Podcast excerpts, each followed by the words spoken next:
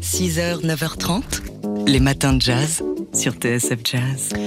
Et aujourd'hui, on fête l'anniversaire du pianiste et chanteur euh, Les McCann, qui est né un 23 septembre 1935. Les McCann, donc, on- dont on connaît la, la chanson Compare to What pour euh, l'entendre régulièrement sur TCL Jazz. Une chanson euh, qui a été reprise en fait par Les McCann à Montreux en juin 1969 et il y a une histoire derrière cette chanson ou plutôt plusieurs histoires. Oui alors il y a cette fameuse histoire qu'on vous a déjà racontée de Les McCann euh, qui aurait euh, volé une liasse de billets dépassant de, la poche arrière d'un homme sous qui collait un peu trop. Avant le concert, la police a toqué à la porte de sa chambre d'hôtel pour l'arrêter. C'est évidemment Claude le patron du Montreux Jazz Festival, qui a réussi à démêler cette histoire. Et Les McCann a pu euh, monter sur scène. Oui, mais il monte sur scène avec un groupe qui n'était pas du tout prévu parce que son bassiste et son batteur euh, avaient des heures de retard pour un avion raté. Euh, il manquait un trompettiste. Donc Benny Bailey se joint à Les McCann et à Eddie Harris, qui devait jouer après Eddie Harris, le saxophoniste, mais qui joue finalement avec Les McCann. Bref, on est en juin 69 et Les McCann monte sur scène pour reprendre ce morceau de Roberta Flack en fait à l'origine euh, qu'elle avait euh, joué lors de son premier euh, premier disque pour son premier album. Et Quelques mois plus tôt à peine. hein. Ouais, Les Mm. McCann était à l'époque le manager de Roberta Flack. Et donc, sur scène, à Montreux, ça donne ça.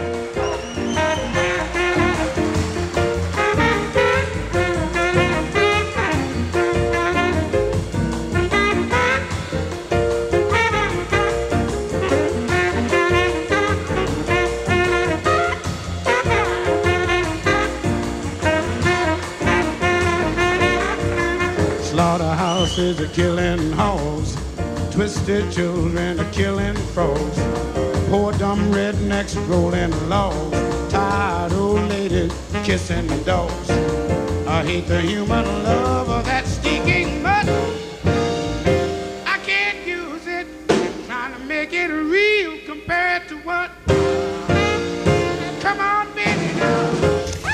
voilà, on comprend que le public de Montreux a été électrisé par cette version sur scène. Compare to What, qui est un morceau politique, hein, euh, une chanson qui aborde sur le ton euh, ironique des sujets comme l'avortement, le matérialisme croissant ou encore la guerre du Vietnam dans ces années 60 particulièrement active du point de vue politique aux États-Unis. C'est un morceau qu'on trouve sur l'album Swift- Swiss Movement euh, qui a été vendu à, à plus d'un million d'exemplaires. Et d'ailleurs, Les McCann a confié à ce moment-là avoir été euh, dépassé par ce succès soudain. Les McCann, donc, à qui on souhaite aujourd'hui un très joyeux anniversaire. 6h, 9h30, les matins de jazz. Laure Alberne, Mathieu Baudou. On a appris hier soir tard la disparition du cinéaste africain-américain Melvin Van Peebles. Considéré comme le parrain de la Black Exploitation, courant de films fait par et pour la communauté africaine-américaine dans les années 70, il était réalisateur, donc Melvin Van Peebles, mais pas que. Il était aussi euh, écrivain, acteur, compositeur. Et même peintre. Et même peintre. Mm. Il est mort donc à 89 ans. C'est au début, il faisait des courts métrages et puis un premier long tourné en France, s'il vous plaît. Son premier film à Hollywood, il date de 1970 et il était titré Watermelon Man.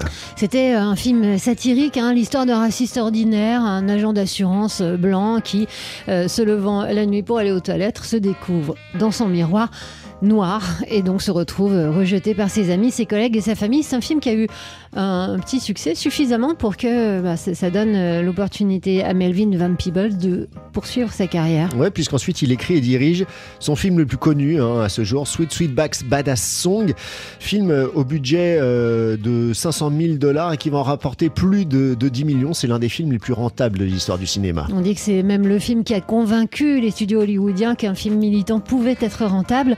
Euh, c'est un film qui accessoirement a été classé X, ce dont euh, Melvin Van Peebles, qui était malin, en plus d'être euh, doué, a fait un argument de marketing. C'est le film que les blancs ne veulent pas montrer aux noirs. Et c'est un film qui s'inspire hein, d'ailleurs de l'esthétique du cinéma porno de, l'époque, un film très expérimental avec des surexpositions, un traitement des, couleurs un peu particulier.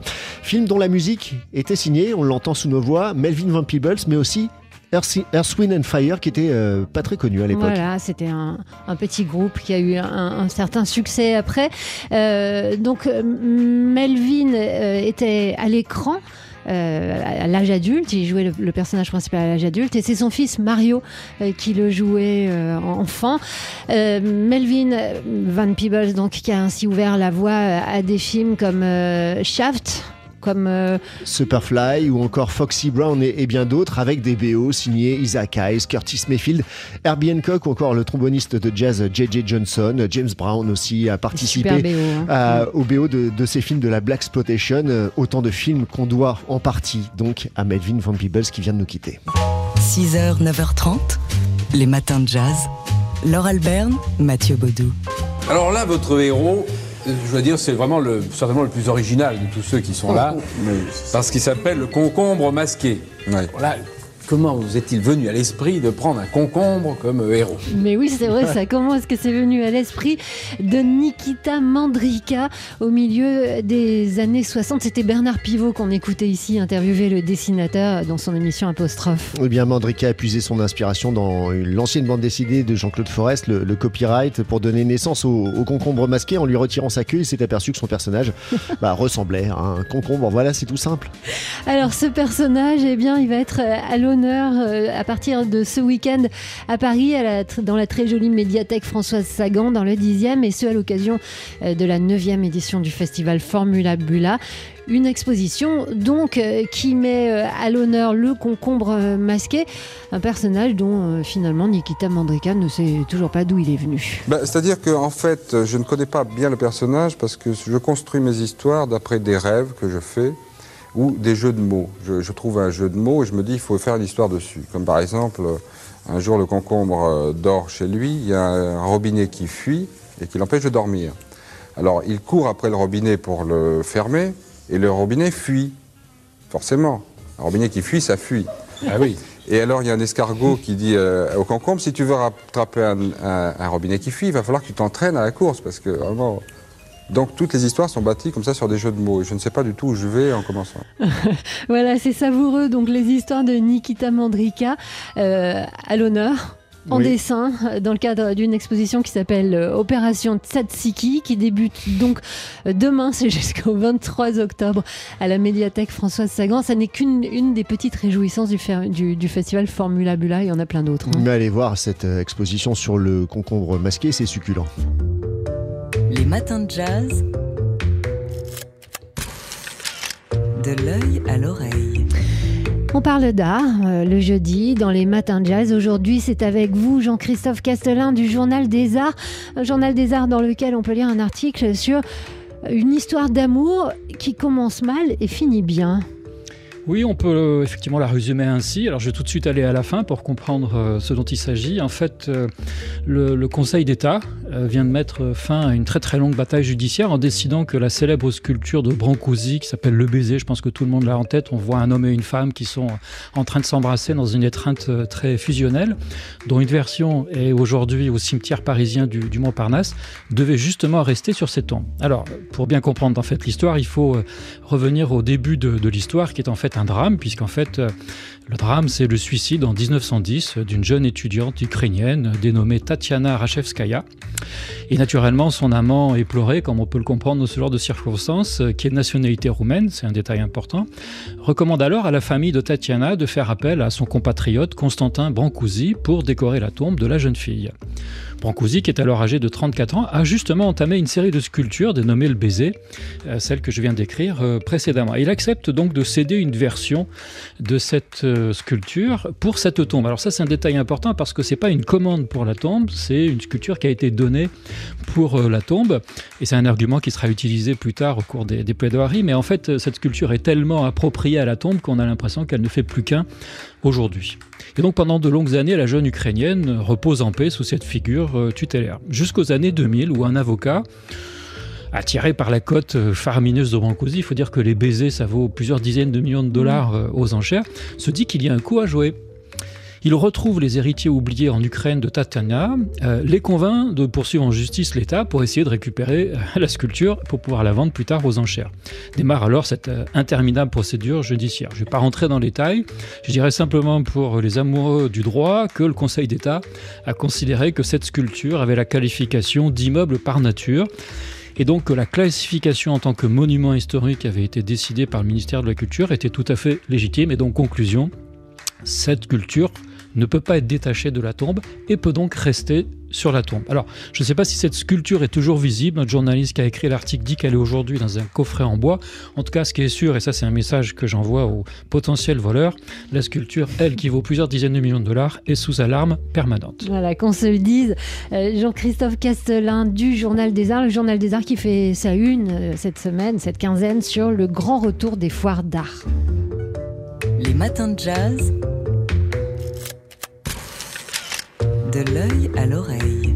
C'est jeudi, on parle d'art dans les matins de jazz avec vous, Jean-Christophe Castelin du Journal des Arts. Alors, Roselyne Bachelot a annoncé hier le projet de budget pour la culture pour 2022. Quand retenez-vous? Eh bien, même si le terme est souvent galvaudé et souvent utilisé, je crois qu'on peut dire que c'est un budget qui est vraiment historique. Euh, mais malheureusement, je ne donnerai aucun chiffre pendant cette chronique. Vous faites violence. Et euh, eh oui, tout à fait, parce qu'en fait, entre les chiffres du budget, euh, entre ceux du plan de relance, entre ceux du collectif budgétaire, en fait, on peut faire dire ce qu'on veut aux chiffres. Et d'ailleurs, la ministre ne s'en est pas privée hier. Disons simplement que c'est le budget le plus élevé pour la culture, jamais atteint. Et s'il faut distinguer des gagnants, je dirais qu'en un, c'est le passe culture. En deux, les grands musées et opéras nationaux qui bénéficient de rallonges très importantes. Et puis en trois, le château de Villars-Cotterêts, cher à notre président Emmanuel Macron. Alors vous qui courez les expositions, Jean-Christophe, est-ce que... Enfin, je, je, pose la question, mais je sais que vous êtes allé hier au vernissage de cette expo dont tout le monde parle. Oui, alors j'ai eu la chance effectivement de visiter dans très bonnes conditions euh, l'exposition Morozov à la Fondation euh, Vuitton qui ouvre demain. Alors, comment dire euh, c'est pas l'effet waouh hein, euh, ah. du budget de la culture. C'est toujours le problème des attentes et, de ce que l'on peut espérer par rapport aux, attentes. Alors c'est vrai qu'il y a beaucoup de chefs-d'œuvre impressionnistes, post-impressionnistes, avec euh, de très beaux Cézanne. Mais comment dire, l'expo n'a pas la même ampleur hein, que la précédente sur la collection euh, Je pense que ça tient en partie au format des tableaux, parce qu'en fait c'était des tableaux qui sont plus petits et qui étaient adaptés à l'hôtel particulier des, des Morozov et qui là, dans cette très grande fondation, euh, semble un peu perdu dans des grande salle, comment dire, un peu blafarde. Voilà. Ceci dit, la dernière salle est superbe, mais je ne veux pas spoiler la fin. Ah. Euh, bon, on, Faudra y aller on quand va même. quand même rester dessus. Oui, c'est ça. Donc ça commence hein, juste à, la Fondation Louis Vuitton. Euh, le reste des infos de l'art qui compte, c'est à lire dans le Journal des Arts. Les matins de jazz.